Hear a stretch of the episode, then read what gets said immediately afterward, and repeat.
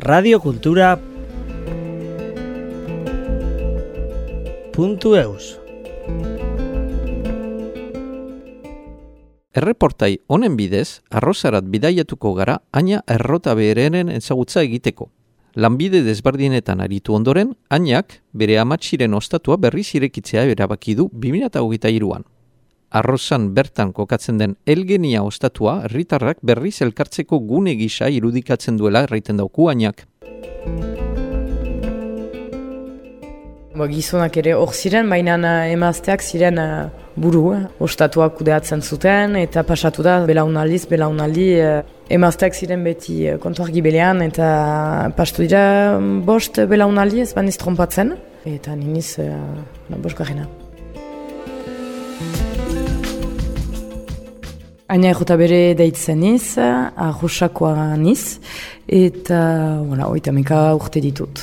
Hemen uh, Elgenia ostatuan zirezte, ahosan, ahosako plazan. Ostatu hori, familia ostatu bat uh, da, pasatu da belaunaldiz belaunaldi. Badu uh, hogeita irurte etxia dela. Hene amatxik atxiki zuen eta gero bere segira hartu zuten hene oitio eta jantiak, uh, sei urtez atxiki dute uh, bi mila urte arte. Eta geroztik uh, etxia den ostatua da. Beraz, uh, ez pasen izan uh, ene amatxiren ostatua, ez dakit olako proiektu bat uh, ukanen nuenik.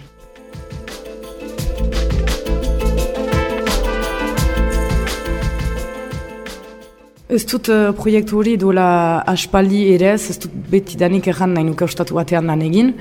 Baina ikasketen artean, udako sasoinan edo sasoi luzeago batean, azkenean, gehien bat ostalaritzan lan egin dut. Fa, sukaldari batekin, eh, laguntzaile gisa, ala, ala serbitzuan, uh, ostatu gibelean ere hainitz, goiziko kafeak egiten, inditut ekstra batzu ere atabalen, beraz hor ikusi dut gehiago gaueko giroa. Boara, zonbait uh, legutan biliniz eta eta baneken maite nuela giro hori. Goizekoa hainitz eta gauekoa ere bai.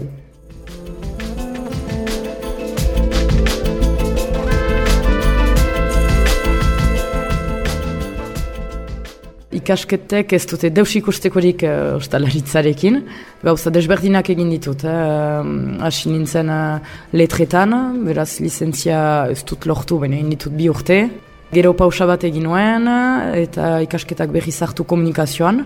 Eta berdin, zonbait uh, urte pausa, eta justu kuriositatez azkenean, eta enuen bortxaz lamide bat ikusten gibelean, baina sinema ikasketak hartu nituen berriz, licentzia zineman uh, ukan nuen.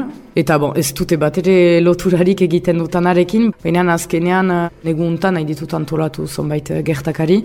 Eta hortan dut lotura atxemaitean alere, eta sortutan uh, sare hori ere hortan erabiltzen aldukt.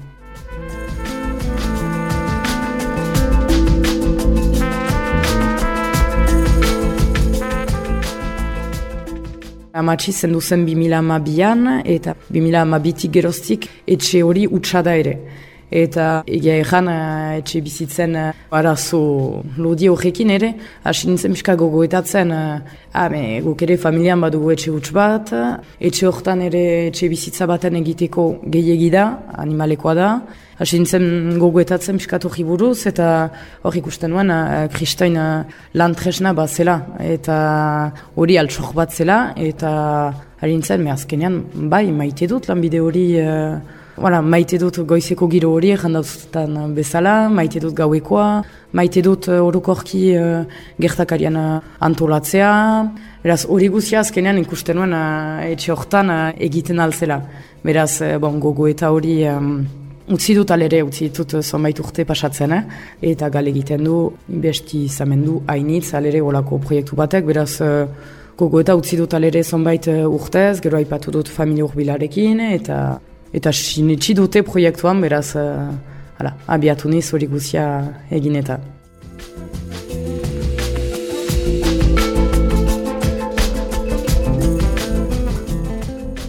Arroxa ezagutzen ez duten endako, sartu behar da, irira, da bestela pasatzen gira arroxatik eh, ezagutu gabe eh, zentroa. Beraz, igan behar da azkenean eh, plaza arte, eta plazan kokatzen den ostatua da zinez frontoiaren parean. Elgenia ostatua da, beraz Elgenia da etxearen izena. Eta behar nuke gehiago uh, ikertu hori, baina uh, nik baitut bi bertxio. Beraz, batzuek aipatzen dute, behar gaiten dute, behar ba elg bat uh, bizi izan zela hemen, eta beraz bere deitura eman zakotela etxeari. Edo, egan nahi du beste zerbait elgeak ere, egan nahi du pentsea dela pentselandua. Hala.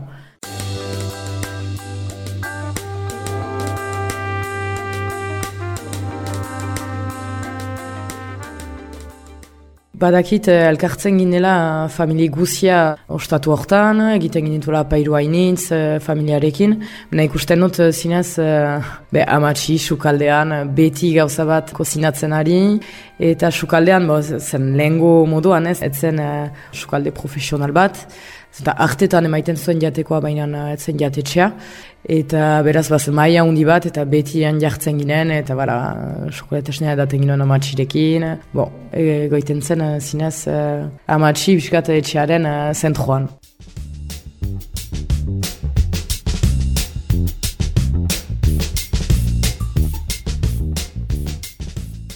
Hene helburua zen uh, ahosatajak uh, unatu urbiltzea, eta hortaz konten izen eta martxan da. Eta gero, ez dut ikusten ene ostatuan lan hainitz egiten udan eta estengiago negoan hartuz uh, hilabete bat edo bi. Ez dut hori kritikatzen, baina nik ez dut ikusten uh, ene lana hortan.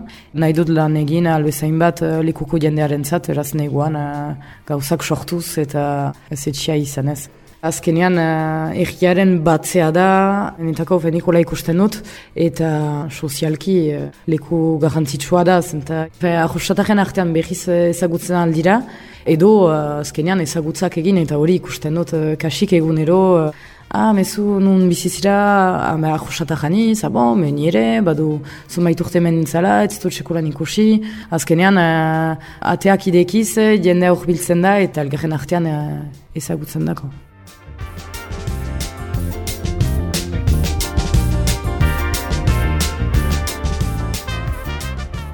Konparatzen mani badugu, uh, ahosa orta konparatuz, tipiagoa da. Boste egun eta oita mar biztan negira, olako zerbait. Beraz, uh, erri tipi bat da, eh, azkenean. Baina uh, jendea hemen bizi da eta hemen lan egiten du egin bat. Bo, eta gero erri guzietan bezala kanpoan ere lan egiten duen jendea ere bada. Bai badira etxe bizitza batzu utxak direnak. Baina ikusten da jendea ere kanpoan ez da, e, jaiten den bezala, en vil doktoak, ez da ala josa. Eh? Iduritzen zat, azken urteetan uh, ikusi ditugula ere kanpotik diten uh, bikote gazteak, uh, aurrekin. Azkenean, ajosatajak ere behi zitzuli dira ajosara. Gazte bat zoita mar behu gai urte artean ere uh, etxak behiz konpontzen edo, edo eraikitzen, hemen bizitzeko beraz adintartea zaila da erraitea, baina badira familia hainitz aur gazteekin hemen bizi dizenak bai.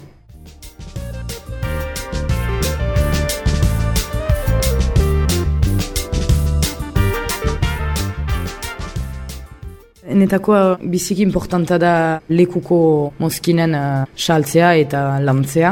Hala ni txalde batetik uh, eldu niz ere, beraz nik ez dute denburua ikusten metron uh, erosketak egiten, hala, enetako hori uh, zindut egin, eta azkenean hariniz, adibidez, izozkien zato eta etxaldearekin hariniz, hauzuak dituztanak, eta gero, uh, bebat ditut, laguna initz uh, laborari direnak, beraz horiekin uh, lan egiten dut, gasnarekin edo sarkuteria, patea eta olako produktuak saltzen ditut eta enetako biziki garrantzitsua da. Baitakit nuntik heldu diren ere segiak eta nola eginak eh, diren. Ara gehien bat biologikoan ere ari dira. Hori no, enetako importanta da. Ja, enu, ez dut ikusten ene burua maite ez dutan produktu baten saltzea, beraz uh, saltzen ditut bakarrik maite dituzten gauzak.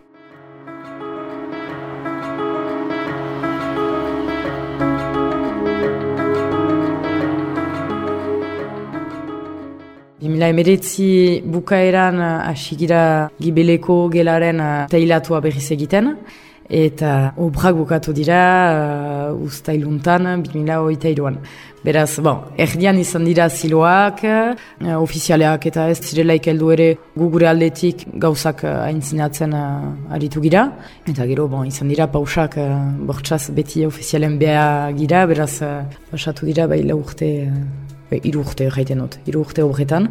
Eta ene helburua zen uh, albezain uh, gauza guti aldatzea bet, uh, etxeko harima hori anuan uh, unki nahi. Beraz, egin dituzten aldaketak dira isolazio aldetik, normetan ezagidut azpi guzia. Eta ara, piskat freskatu dut azkenean hemen uh, argitu dut, pitrailak ere zablatu ditut, berinak ere aldatu, eta ba, ostatu ezagutu duen uh, jendeak be, biziki kontendaz, eta azkenean ostatu horrek zuen charmari ez dut deusunki azkenean, eta txiki dut etxearen harima.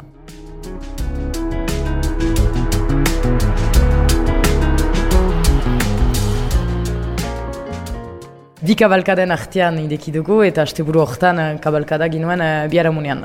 Bazen uh, jende urbilu da eta biziki, bo, e, gau aldi biziki polita zen. Eta josatajak hor ziren eta azkenean kuriositatez ere urbilu da jendea inguruetako jendea, egietako, ondoko egietako jendea eta hori zen polit ikustea muskan asketa hori.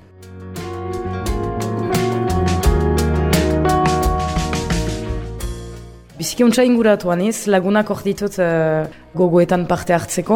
Eta, bon, ara, asian ez gauza simpleak egiten, beraz, uh, gazna platoak, uh, patea, lukinka idoja eta olako. Baina gero, sartu nahi nintuzkere barazkiak, Umusa ere uh, simpleki presentatua zu bokal batean, pote batean, uh, barazkiekin, eta geroko zendako ez egin uh, gau batez hastean, pintxo landuagoak, beraz harin ez hola ekipa batekin eh, gogoetatzen eh, hori buruz.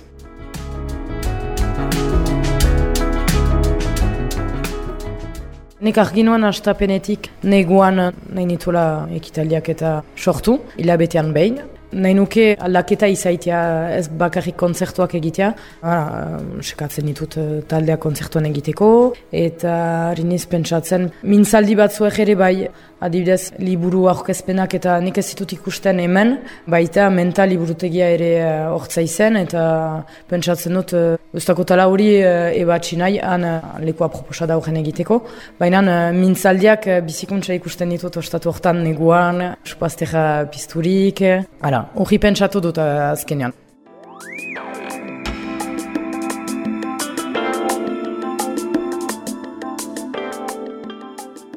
Elkartu ginen amezeniakoekin, ekin, eta ere mentako charlotekin.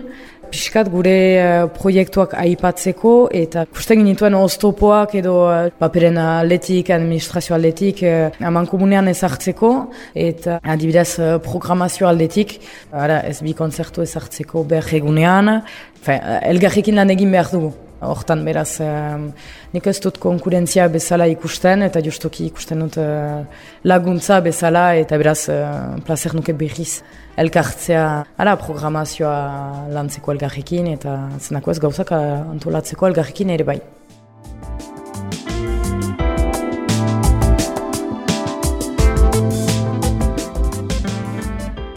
Euskarak badu uh, garrantzia enetako. Hala, komunikazio aldetik ere uh, ez dut ardura itzulpenik egiten. Instagramen publikazioak egiten dituztelaik, ebe dena Euskaraz egiten dut eta biziki jingerria da egiten delaik uh, word traduction uh, itzulpena frantzesera itxusia dela. Ez ez dakit jendeak bulertzen duen, baina, uh, baina bai, garrantzia du enetako eguneroko tasunean azkenean Ez pasatzen egun bat uh, Euskara erabiligabe eta hori uh, hori bizki polita da. Eta huartzen ez ere lehen uh, hitza Euskara segitian, bai jendeak azkenean segitzen du, edo, edo ez ez badaki Euskara, bon, lehtzen dut askifite, baina hori importanta da bai.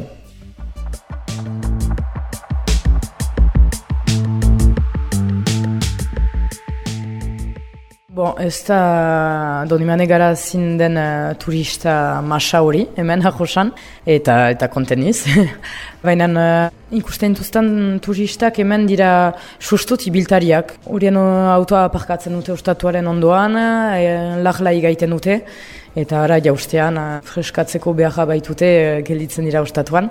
Eta bi hilabete horietan uh, turista horiek goxoak senitu ditut uh, goxoan eta kuriosak azkenean uh, ez dira gelditzen, kontsumitzen eta joaiten. Badituzte alere galderak egiari buruz, euskal egiari buruz, hizkuntzari buruz, aski intesatuak senitu ditut bai.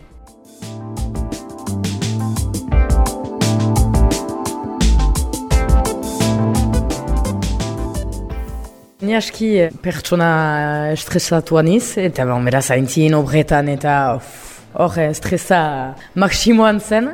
Zenta banuan ere beldu jori uh, ez dakit uh, kapablen nintzen ostatu baten atxikitzia, bakarrik, gustuko haukanen dutanez, bon, gogo eta guzi horiek banituen. Eta ideki dutanetik eh, pisuri joan zaut badut beti stresaitipi bat normala dena, lamide guzietan baduguna ere bai, baina Ahunt uh, lasaiagoan iz eta uartzen iz eh, egunero iratzartzean eta lokartzean irgia badutala eta untsa senitzen nintzela behingoan uh, lanbide batean. Gauza desberdin hainitz egiten dira azkenean uh, ostatuan eta hori guzia maite dut, maite dut kontaktuan izaitia hor nintzaileekin, maite dut uh, gertakarian antolatzea, maite dut serbitzatzea ez bainiz profesionala ere bai Bo, ala, egiten dut ene maneran, eta hori guzia maite dut, maite dut goizetan lan egitea, maite dut atxetan lan egitea. Bo, hor, uh, zorionez uh, betean iz, bai.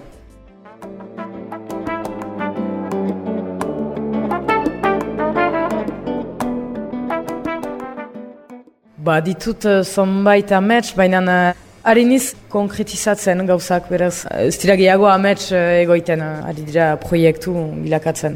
Bo, adibidez, Lanean harin ez ez da deus baina nahi tuzke brentsak egin hilabetean behin uh, neguan, hala, neguan bakarrik, uh, urri doa zaruti goiti uh, apidilera. Eta hori bakarrik, hola, erran dutan bezala intzin emengo produktuekin, eta hori guzia lantzen hariniz uh, lagunekin. Gara, hori biziki maite dut, uh, brentsatzea biziki maite dut, eta jendeak maite du ere hainitz hemen barnek aldean, eta male eruski, ez da deus barnek aldean. Joan berdako staldera, edo badakite xirikotak maulen proposatzen duela hori baina eh, etxera ikartzeko da. Beraz ez da lekurik eh, brentsatzeko hemen. Beraz, voilà. Hori da, jenen nuke, ene guaiko ametsa.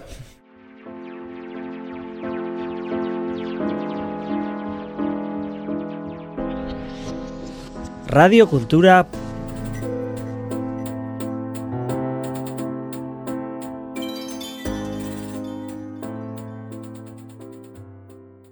puntu eus.